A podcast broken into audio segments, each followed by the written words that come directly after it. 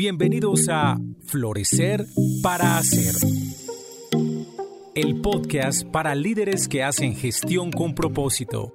Un espacio con ideas e invitados que te ayudarán a balancear tu bienestar con tu productividad. Con ustedes, Tania Monroy y Ángela Peña.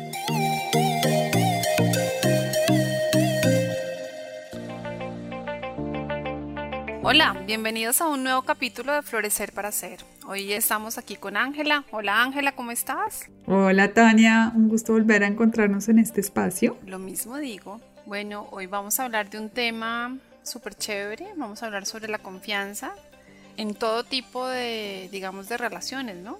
En relaciones laborales principalmente, pero también cómo la confianza va afectando todas nuestras relaciones y nuestra vida entera. Así es, Tania, la confianza es como un tejido, como un tejido invisible que sostiene la mayor parte de nuestras relaciones, incluso aquellas relaciones que no son explícitas o claras. La confianza lo sostiene todo, desde que pedimos un domicilio. Hay una confianza de que va a llegar mi domicilio, hasta pues las relaciones más íntimas. Entonces la confianza atraviesa todas las relaciones y es un tejido que si está fuerte nos sostiene de una manera increíble y si está débil pues eso también trae sus consecuencias. Entonces vamos a hablar de eso y de nuestras experiencias personales también a través y alrededor de la confianza. De acuerdo, chévere. Entonces cuando tú y yo estábamos conversando sobre, sobre la confianza y este tema, además de lo que hemos leído de la confianza, yo recordé un episodio en mi vida que yo creo que tal vez lo conté de alguna manera en alguno de los podcasts anteriores, pero me parece importante profundizar en él. Y es que casi que mi primer trabajo mm, recién graduada, yo cometí un error de principiante, pero fue un error grave. No puedo hablar específicamente del error porque justamente era un tema de confidencialidad. Pero más allá del error en sí mismo, fue cómo reaccionó mi jefe ante ese error. Digamos que el jefe de mi jefe más o menos quería en mi cabeza por esa falta que yo había cometido. Sin embargo, mi jefe puso la mano en el fuego por mí y me dijo, no, yo confío en ella. Yo sé que lo que pasó no fue de mala voluntad, sino de inocencia en realidad. Además, confío tanto en ella que creo que es importante darle una responsabilidad mayor. Y eso para mí fue como, o sea, además de que, le, que su jefe me pide le pide la cabeza, bueno, al final el otro, mira cómo es la cadena de confianza. El, el, jefe de mi jefe dice, bueno, listo, si usted confía en ella, yo puedo confiar en ella. Y bueno, haga lo que considere necesario. Pero para mí ese acto de confianza fue como un combustible para todo lo que yo hacía en ese trabajo. Casi, o sea, era el compromiso que generó en mí fue impresionante. O sea, yo no te puedo hablar de ese compromiso que yo tenía ahí, pero era una cosa impresionante porque yo sentía que no podía defraudar esa confianza que esta persona había depositado en mí de la manera como lo hizo. Y en realidad siento que fue un buen trabajo, o sea, fue como un trabajo en donde crecí mucho, en donde aprendí un montón y di lo mejor de mí hasta el momento pues que duré en ese trabajo, pues, después renuncié y me fui a otro lado. Pero mm, para mí eso es uno de los actos de confianza, de esta magia de la confianza, como una bola de confianza, que si yo confío, tú confías, entonces confiamos, entonces yo confío en mí y voy a dar lo mejor de mí. Eso para mí es uno de los momentos más bonitos que he tenido en términos de lo laboral, de la confianza. No sé si tú hayas tenido una experiencia donde sientas que hayan depositado en ti una confianza en esos contextos organizacionales, para empezar. Sí, pues a ver, estaba pensando justo cuando estabas contando la historia, que pues cuando yo me gradué, hice un primer trabajo con una persona, creo que fue en el Ministerio de Comercio, y conocí a una persona con la que trabajé durante mucho tiempo y digamos que cuando estás en tu primer trabajo tienes que hacer muchas cosas para poder, digamos, demostrar que eres una persona confiable. Entonces, obviamente en el primer trabajo está uno dando como el, el, 800%. Y la verdad fue un trabajo en donde nos fue súper bien. en, en lo que estábamos haciendo, era como una especie de consultoría. Y yo después de ese trabajo me fui de viaje y cuando estaba de viaje, esa persona estaba, digamos, liderando una organización y me dijo, quiero que usted venga cuando regrese y trabaje conmigo. Y entonces yo le dije, pues buenísimo, porque pues cuando yo me fui, me fui y dejé el trabajo porque quería, digamos, hacer un viaje y cuando regresé ya tenía trabajo. Qué suerte tener trabajo, regresar tan rápidamente y tener trabajo. Pero digamos, él me decía, es que, digamos, dentro de lo que estoy haciendo, él era gerente general, quiero una persona en la parte administrativa y financiera y usted China, porque me decía así muy, muy, muy, muy cachaco. Usted es una persona completamente íntegra. Imagínate. Yo sé que usted le va a poner como todo el control y toda la organización a ese tema. Venga y trabaja conmigo. Pues obviamente yo ingeniera industrial era casi como un siguiente, un segundo, tercer trabajo. Yo dije, vamos, hagámosle. Pero en una responsabilidad súper así que te depositan la confianza, que era lo que tú decías, y necesitas como que esa confianza realmente esté bien depositada. Entonces es una sensación como de chévere, pues como poder saber que una persona confía en la manera como tú estás asumiendo la responsabilidad, en la discreción que tienes que tener, en los valores con los que te riges en tus acciones, pero también es como una sensación a veces de abrumarse, pues porque, Dios mío, cualquier cosa podría pasar y, se podría como romper la confianza. Pero bueno, igual todo pasó súper súper bien.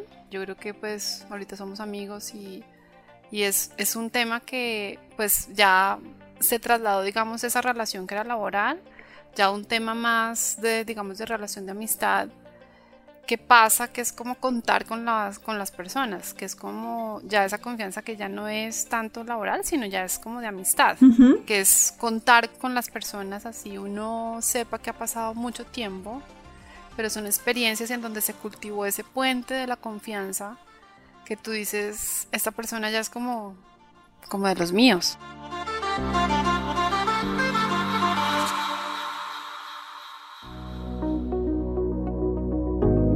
Cuando se ha depositado la confianza en uno, cuando uno ha depositado la confianza en otro y las cosas resultan bien y los resultados se dan, pues eso te hace una persona confiable.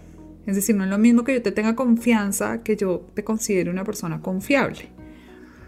Pero es a partir de esa confiabilidad en que puedes realmente decir que chévere poder seguir de, en amistad con esta persona, además de pues el entendimiento y de otros factores obviamente.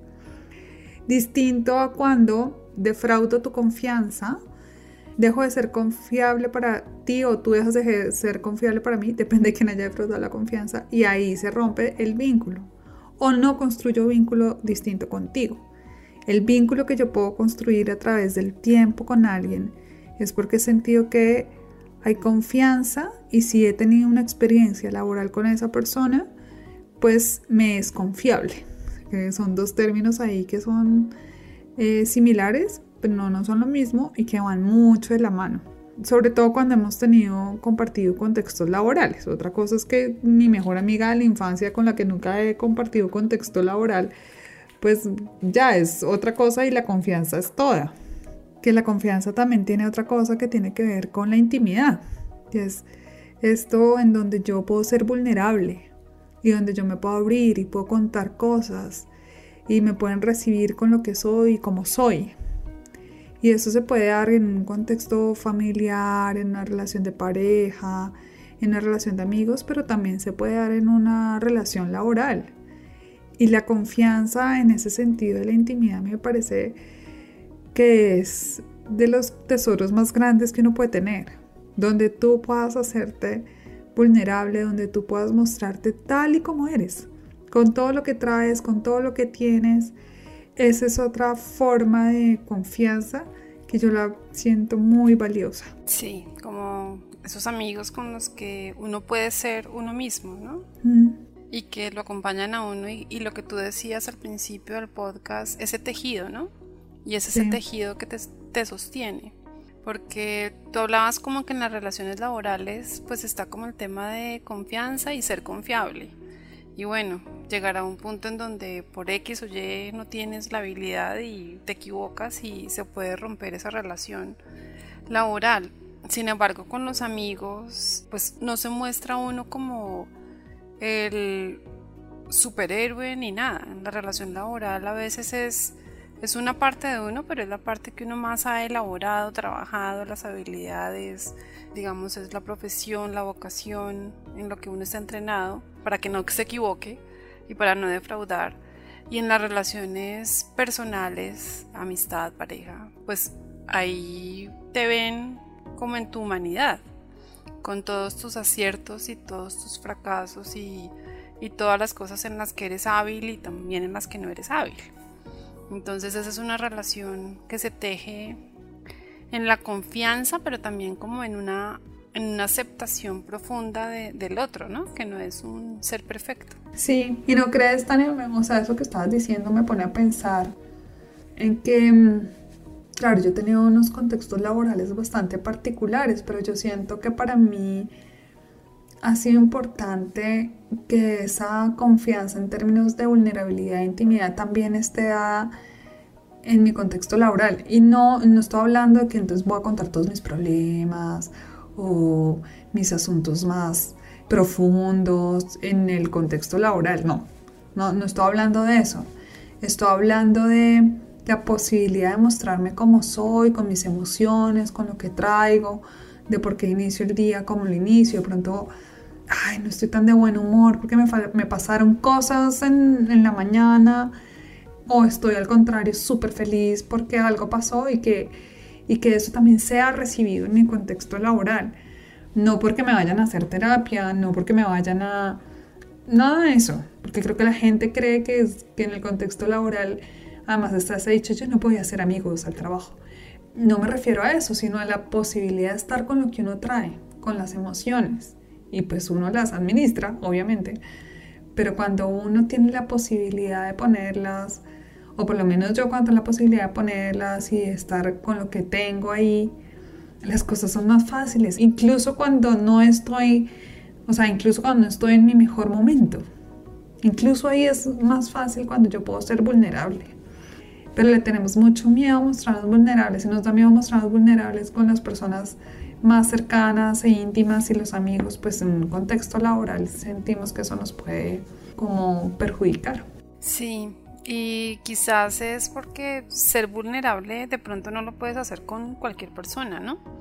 Yo creo que también, no sé, ser vulnerable, de pronto sí hay personas en donde te van a escuchar como con esa aceptación y con esa capacidad de no juzgar y esa buena intención, pero no todo el mundo quizás lo pueda hacer así. Y en el contexto laboral, pues hay muchísimas, no sé, culturas organizacionales que uno ya ahí dice, bueno, ¿será que este sí es un contexto, un ambiente en donde se pueda permitir este tema?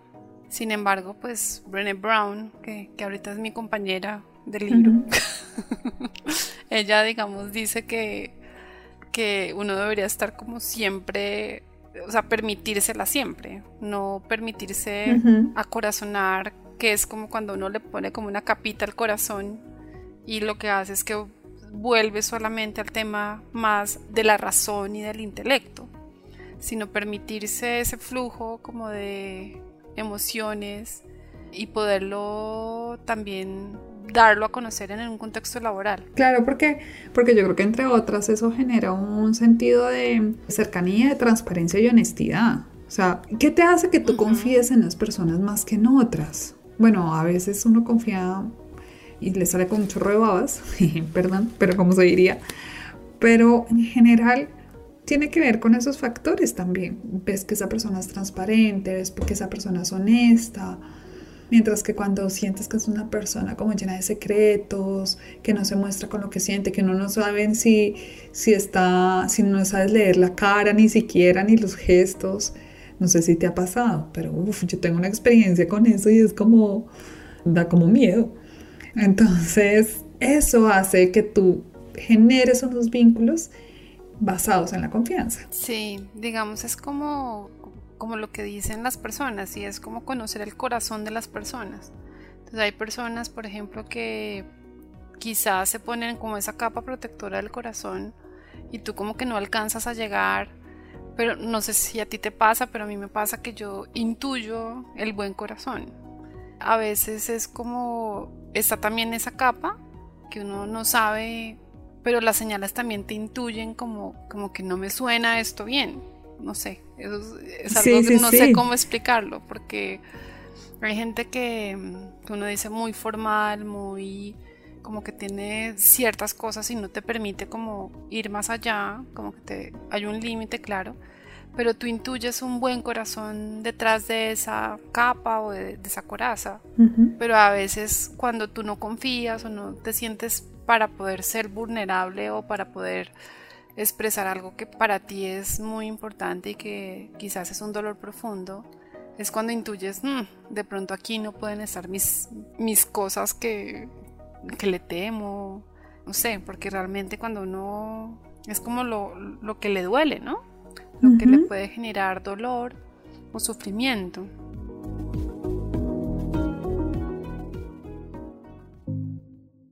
Florecer para Hacer es una presentación de Grupo Vidagua, manejo inteligente de los sistemas de gestión, y de Armonía, bienestar y descubrimiento de tu propósito personal y organizacional. Tania, pero ¿sabes a mí qué me pasa? Que creo que con eso del buen corazón, ay, yo creo que es que a mí con el tiempo me ha tocado aprender distinto como al, yo creo que a mucha gente, como a desconfiar. Yo soy por naturaleza súper confiada. Sí. Toda la vida lo he sido. Es algo que siempre ha estado presente en mí. O sea, confío tanto que a veces he dicho, esta persona me hubiera podido tumbar. Sí. O después cuento el cuento y me dicen, o sea, usted está loca, ¿cómo puedo confiar así como así? Y eso para decir que, que al final yo creo que la mayor parte de las personas tienen un buen corazón.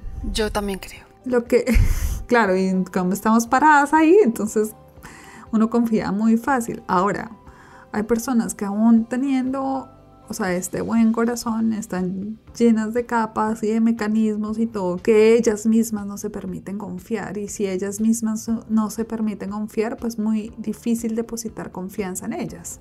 Entonces esto es como un patrón de, de si, no, yo no voy a confiar, pero pues si tú no confías, va a ser más difícil que alguien confíe en ti. Todo, creo que eso también es parte. Entonces se refuerza la idea de que de que no se puede confiar en nadie, pues porque tú no inspiras tampoco la confianza para. Si no estás dispuesto a confiar en otra persona, ¿por qué esa otra persona va a estar dispuesta a confiar en ti? Y sin embargo, yo creo que para mí ha sido importante aprender a tener mis dosis de mm, suspicacia. y eso también creo que se lo debo a unos muy buenos amigos y buenos corazones que me han enseñado a eso. O sea, mi aprendizaje ha sido el de, no el de la desconfianza, sino el, gracias a Dios, sino el de la suspicacia. Como no comer todo tan entero y bueno, en fin. Pero en eso creo que todo casi todo el mundo, muchas personas, la mayor parte, tienen un buen corazón. Me acordaste la primera vez que me estrellé o me estrellaron, estaba en la autopista en Bogotá y me estrellaron por detrás y tenía que ir a recoger a mi mamá en alguna parte. Y el señor que me estrelló por detrás me dio la tarjeta porque tenía mucho, mucho afán y me dijo, niña, eh, no se preocupe, yo voy a, yo la llamo eh, o usted me llama, yo le arreglo el carro y le queda perfecto. Yo lo miré, le vi la cara, ese señor es tal cual, de buen corazón, él va a cumplir con su palabra y yo me fui recogí a mi mamá, ya no se dio cuenta. Luego llegué a la casa con mi papá. Ya te imaginarás toda la retaíla que pudo haber dicho mi papá. Y yo dije, oh my god, ¿yo qué hice? Bueno, y yo, pa, confía, el Señor va a llamar. Ay, Dios mío, tú no te imaginas. Eso fue como un sábado y yo tuve que esperar hasta un martes por alguna cosa. El señor llamó el martes, habló con mis papás, dijo que no había ningún problema, que lo llevaran a este taller. El taller era más pinchado que el que acostumbraba a mi papá a llevarlo. Entonces hasta como que, como que se sintió más tranquilo. El carro quedó yo creo que mejor que lo que hubiera podido estar antes. Y al final mi papá dijo, ay Dios mío, tienes que confiar en esa intuición del buen corazón. Porque, porque eso pasa. Porque eso pasa, que uno tiene esa intuición y es... Y, y lo chévere es como poder conectar con ese buen corazón y creo que las personas sí, sí tenemos ese buen corazón y es si está en nosotros, cómo conectar con los demás y buscar ese buen corazón en los otros. Ay, yo tengo una historia tan parecida, Tania, pero, o sea, parece calcada. Sí, igualito, igualito. Yo, pero yo me acuerdo que yo llegué a la universidad, pero ya estaba trabajando cuando yo trabajaba en la universidad. Y uno de mis compañeros como que se voltea y me dice, pero usted qué hizo? ¿Cómo permitió que, o sea, como mucha bruta la van a tumbar? Claro. Pero no, Igualito. Sí, no pasó nada de eso, pero bueno, eso es parte como de, una confianza que uno deposita en un ser humano, un desconocido. Pero también tenemos como esas, no sé, unos elementos que ahí ya no sé de dónde vienen esos elementos, el tono de voz, la mirada, en que podemos confiar en ese otro. Lo podemos sentir ese buen corazón o intuir un buen corazón. Y bueno, y eso también es parte de ese tejido, ¿no? Y ahí empieza. Yo creo que una relación empieza con ese con esa sensación de poder confiar en el otro y ya después uno explora o una relación laboral o una relación de amistad, pero arranca por ese como que tú me inspiras confianza. Claro, yo, además yo conocí a las personas en las situaciones más extrañas y hemos desarrollado amistades súper lindas por pura confianza, por pura esa inspiración que me das y, y yo creo que cuando uno se deja guiar por eso, la situación surge de manera muy espontánea y eso hace que fluya hacia donde tenga que fluir y cómo tenga que fluir. Y si puede ser amistades de años o puede ser por un trayecto pequeño de tu vida, no importa. O un trabajo, o bueno, lo que sea, una relación de pareja. Pero en realidad creo que estar parado desde la confianza es también lo que ha hecho que nosotros como humanidad, aquí me puse filosófica, crezcamos y seamos lo que somos, o sea, todo lo que la humanidad ha desarrollado, las relaciones, el mismo dinero, como opera el dinero ahora electrónico, o sea, es porque hay confianza. Y sí hay gente que defrauda la confianza, y sí hay gente que es deshonesta y corrupta. Pero yo creo que el principio fundamental es confiar y la humanidad se ha hecho sobre la confianza y su desarrollo ha sido sobre la confianza, no sobre la desconfianza. De hecho, yo creo que la desconfianza destruye, porque destruye la red que nos sostiene y los vínculos. Entonces, creo que pararse ante la vida desde la confianza es una actitud que genera satisfacción y yo creo que es una actitud ganadora. Ahí sí. Sí, genera cooperación. Y realmente lo que más necesitamos nosotros es cooperar, ver cómo podemos sumar entre varios. Sí, pues es un tema súper interesante, la verdad. Yo creo que nos podríamos quedar aquí hablando mucho y porque pues tiene demasiadas aristas. Pero yo creo que en un siguiente podcast podemos como experimentar otros, otros temas alrededor de la confianza. Que así sea, Tania y muchas gracias por tu confianza. Lo mismo te digo. Bueno, un abrazo y nos vemos en el próximo podcast.